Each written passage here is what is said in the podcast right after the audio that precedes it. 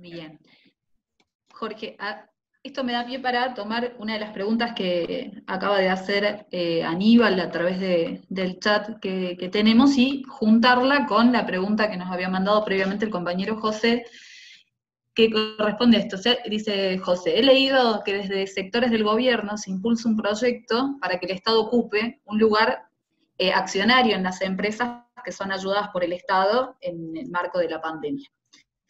Eh, en este caso, ¿cree usted que los capitalistas van a permitir esta suerte de semistatización de las empresas? Y Aníbal lo que señala respecto a esto dice, ya el pago de los salarios eh, de las empresas privadas y luego tomar parte de sus acciones es un salvataje de las empresas privadas en esta cuarentena, eh, o es una apropiación de este gobierno.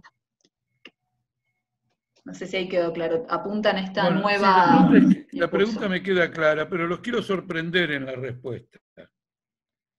Los voy a sorprender. ¿Por qué los voy a sorprender? Si yo les digo que el Banco Central de Japón ya es dueño de los grandes pulpos japoneses, ¿qué le van a reclamar a Alberto Fernández? que le reclamen al emperador de Japón. ¿Quién más tiene fuertes participaciones en capitales empresarios? La Reserva Federal de Estados Unidos, el Banco Central de Estados Unidos. ¿Cuál es la trampa? La trampa es muy sencilla. Cuando uno tiene acciones en una empresa, especialmente cuando tiene un volumen importante como el Banco Central de Japón, Ah, perdón, el Banco Central Europeo. El Banco Central Europeo tiene plata metida en los, bancos y en empresas italianas en todos lados. El socialismo ya ha triunfado. Ya ha triunfado el socialismo. ¿Cuál es la trampa? La trampa es que cuando uno tiene acciones en empresas, especialmente si tiene muchas, pasa a tener votos en el directorio. Y entonces se convierte en dirigente de la empresa.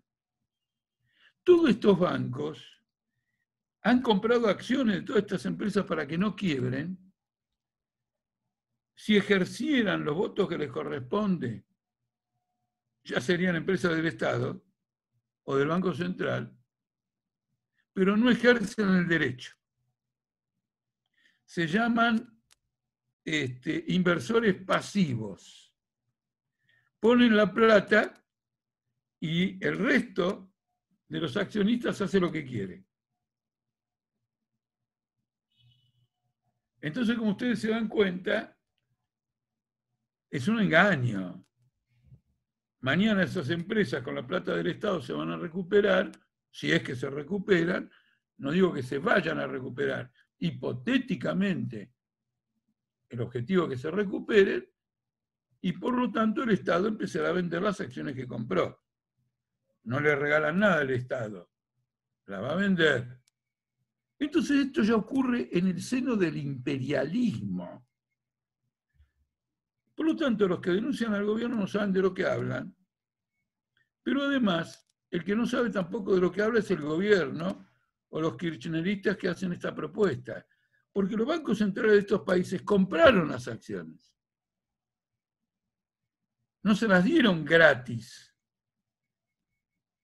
Las compraron, las pagaron y pusieron dinero para las empresas comprando acciones. En cambio, Alberto Fernández se las da gratis. Ya está, ya paga los salarios de las empresas. Ya los pagó. No compró ninguna acción. No tiene ninguna posibilidad de convertirse de nada en nada, en nada, en nada. El único que hizo un planteo coherente sobre esto fue nuestra organización, el Partido Obrero Tendencia, que dijo lo siguiente, como ahora hay que subsidiar a la industria para que pueda atender a los obreros, antes de subsidiarla la nacionalizamos. y entonces empiezan a funcionar en un plan general, sincronizado, salud, economía, etcétera, bajo la dirección del Estado, que en opinión de nuestro Partido Obrero, tendencia, debe estar bajo la gestión de los trabajadores. En cambio, esto que están diciendo los kirchneristas no tienen ni pie ni cabeza, porque no han comprado ninguna clase de acciones, no tienen el dinero tampoco para comprarlas, las empresas no se las van a vender. Así que, ¿cómo les diría? Esto es una especie de, mm, había una palabra que no, no de drama criollo, de sainete criollo. Esto es un sainete criollo, porque imagínense que el gobierno quiere pagar la deuda externa, quiere arreglar y negocia con los acreedores, y esta gente está hablando de quedarse con las empresas de los acreedores. Ningún acreedor va a arreglar con un gobierno que se quede con sus empresas. Así que todo esto es una gigantesca farsa, y a mí me parece que esta farsa tiene un valor psicológico. No, tiene un valor político, pero un cachito más que político. Y eso nuestra tendencia debiera difundirlo y difundirlo. Esta gente está perdida en una cancha de bochas. No tiene la menor idea de dónde va. Hay una frase de Trotsky en el programa de transición que dice, caminan ciegamente hacia el abismo. El valor que tiene es que ayuda a perder el respeto a la burguesía. De tanto que han gobernado, uno dice, bueno, ellos saben gobernar. Así como alguien que aprendió jardinería arregla los jardines, la clase que se la pasó gobernando maneja el gobierno. Y ahora venimos nosotros y decimos, no, los jardines de ahora no son como los de antes, necesitan nuevos jardineros y hay que deshacerse de estos gobiernos. Y en el mundo entero tienen que gobernar los trabajadores. No es artificial esta conclusión, es el meollo de toda esta crisis.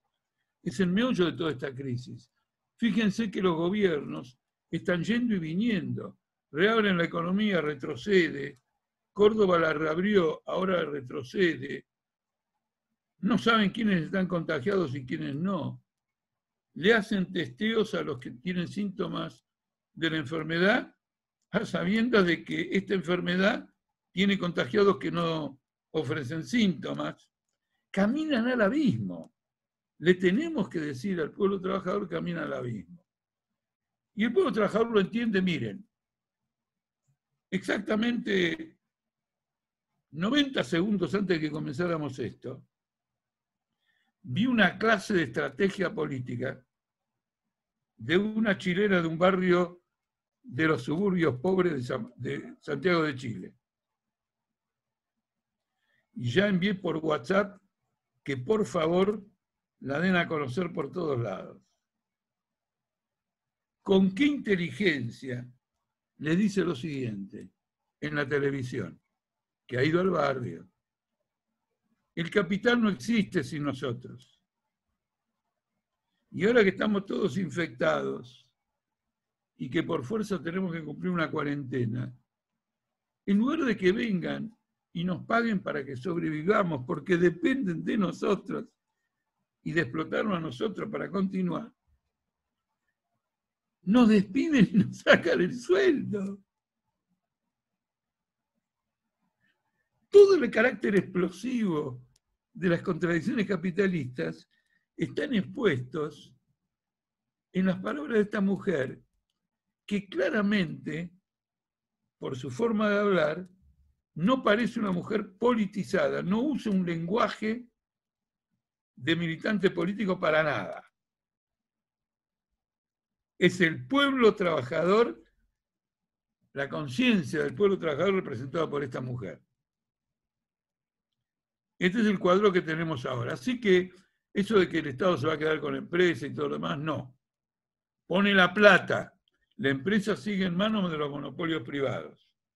Les digo más, Ahora el presidente, o creo que la presidenta, no me acuerdo si es mujer o hombre, del Banco Santander, fue nombrado por Boris Johnson para comandar el sistema de salud en, Gran Bretaña. va a haber un afano de... los negociados con los sanatorios y con las farmacéuticas van a ser absolutamente impresionantes. Este es el cuadro de situación. Me excedo un poquito en el alcance, a lo mejor, o en el propósito que a lo mejor tenía la pregunta, porque quiero llegar a conclusiones en, esta, en este intercambio entre nosotros. Y no simplemente, digamos, comentar ideas. Hay que sacar conclusiones netas.